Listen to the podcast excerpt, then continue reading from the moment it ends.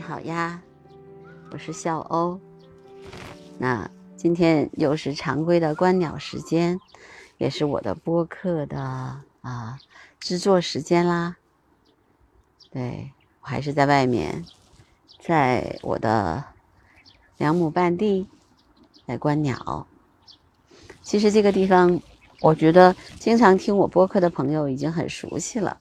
这个这个园子大概只有两亩半那么大，哎，但是有有草地，也有这个树林，啊，看起来呢比较荒，没有那种特别呃，有种了一些人工的草，但是呢，大部分的地方其实就是比较自然生长的那些野草。那现在的青长得最快的就是青蒿，现在它们已经长得快有半人高了，我觉得至少有一米多了吧，嗯，所以有的长有的高高高的有一米多了，嗯，对，呃，青蒿长起来呢，小麻雀就会跑到青蒿的上面去吃青蒿的这个叶子。我昨天呢，其实一直在，应该不是昨天，是今天早上的时候。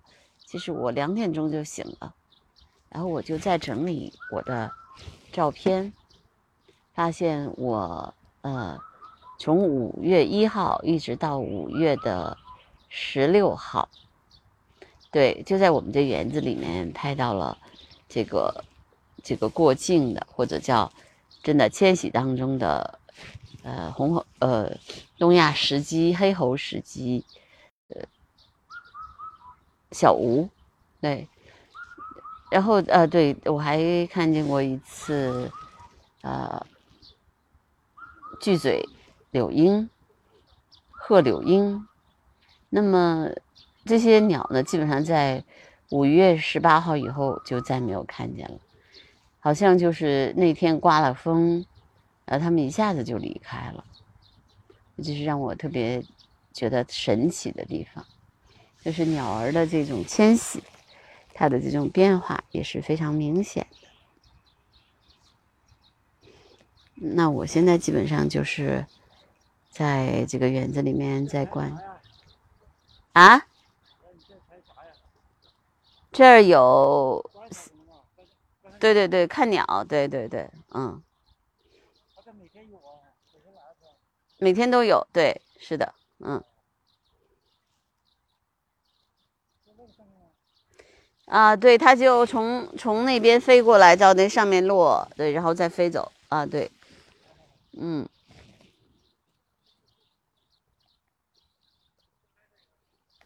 对，因为我也长期在这儿观鸟，所以有些邻居呢也都很好奇，就是你每天都在干什么？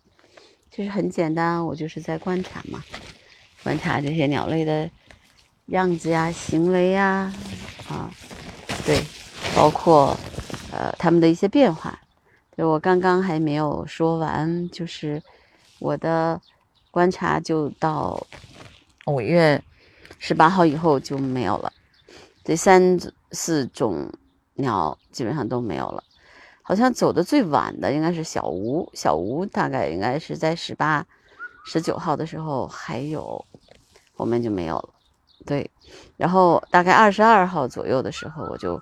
看见了三宝鸟和这个四生杜鹃，你们听，就是它，嗯，然后他们也那个雪狼也给我看过东方大尾鹰在喂这个私生杜鹃的这个镜头，嗯，我觉得这个这种鸟的这种变化也是非常有趣的。那么最近我就一直在观察这个三宝鸟，每天早上的时候它们都比较活跃，因为它们占了喜鹊的巢，喜鹊的。也总是来，呃，来这个护巢。今天早上有三次喜鹊和三宝鸟进行了这个呃战争，喜鹊还是打不过它。三宝鸟很凶，对，非常凶，呃，而且它真的会张着嘴去咬喜鹊，就去啄那个喜鹊，喜鹊就很怕。三只喜鹊也没有打过它。有三次的攻击，一一次是喜鹊的主动攻击，那么三宝鸟把它驱驱赶走了。两次呢，其实喜鹊都是在迂回，就是从那个杆子上面，从这个塔上面迂回上去，然后三宝鸟也是把它们都驱赶，而且还有一次拿那个嘴去啄它们，但是就是呃喜鹊就走，再也没有回来。然后三宝鸟现在也不知道是在上面呢，还是已经离开了，我不太清楚。对，因为后面就没有看见它，应该还在上面吧。我没有看见它离开，嗯，也许我错过了，这是有可能的，因为它们飞起来的速度非常的快。那我现在呢，这个观察也很重要，就是我应该从二十二号到现在吧。呃，差不多九天的时间了，嗯，到明天应该十天，然后这十天每天都能观察到它，每天都能观察到它的一些行为，对，唯一没有观察到的就是它的这个，嗯，彩蛋求偶，求偶是观察到了，就是它有一些飞翔的行为，对，但没有看见在它在塔上面。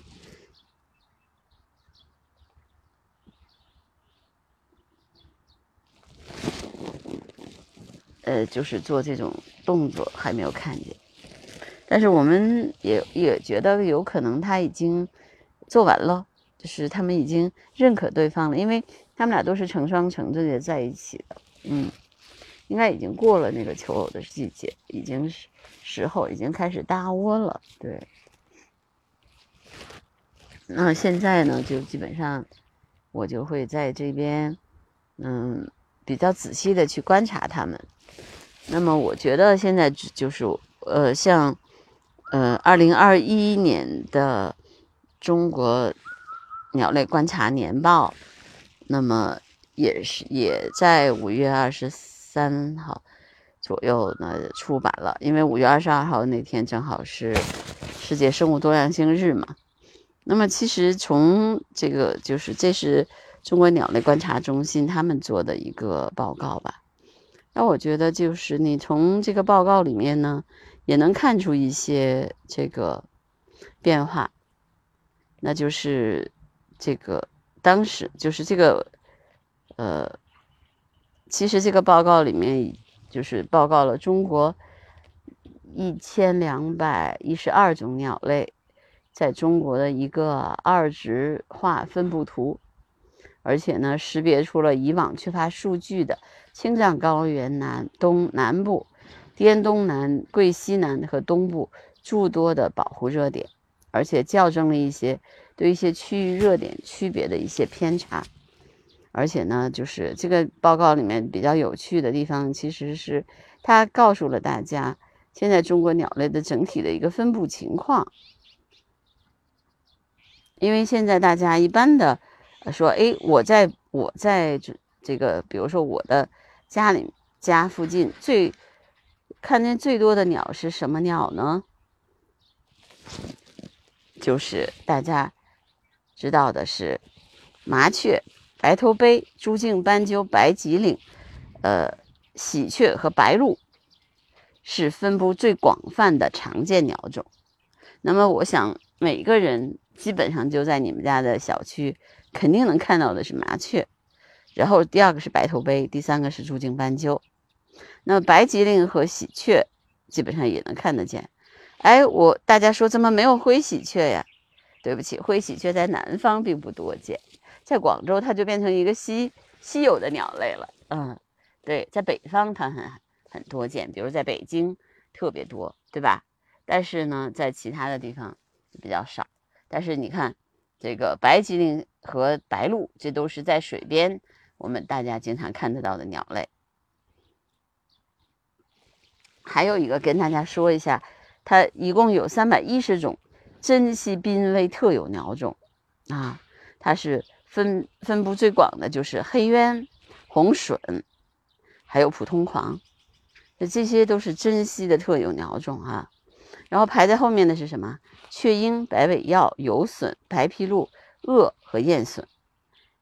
呃，在基本上在三十个省份都有记录，所以在你在你们每个朋友的所在的地方，其实都能看见的猛禽是，呃，红隼、雀鹰、燕隼啊，然后再有一个就是白尾鹞、游隼、鳄。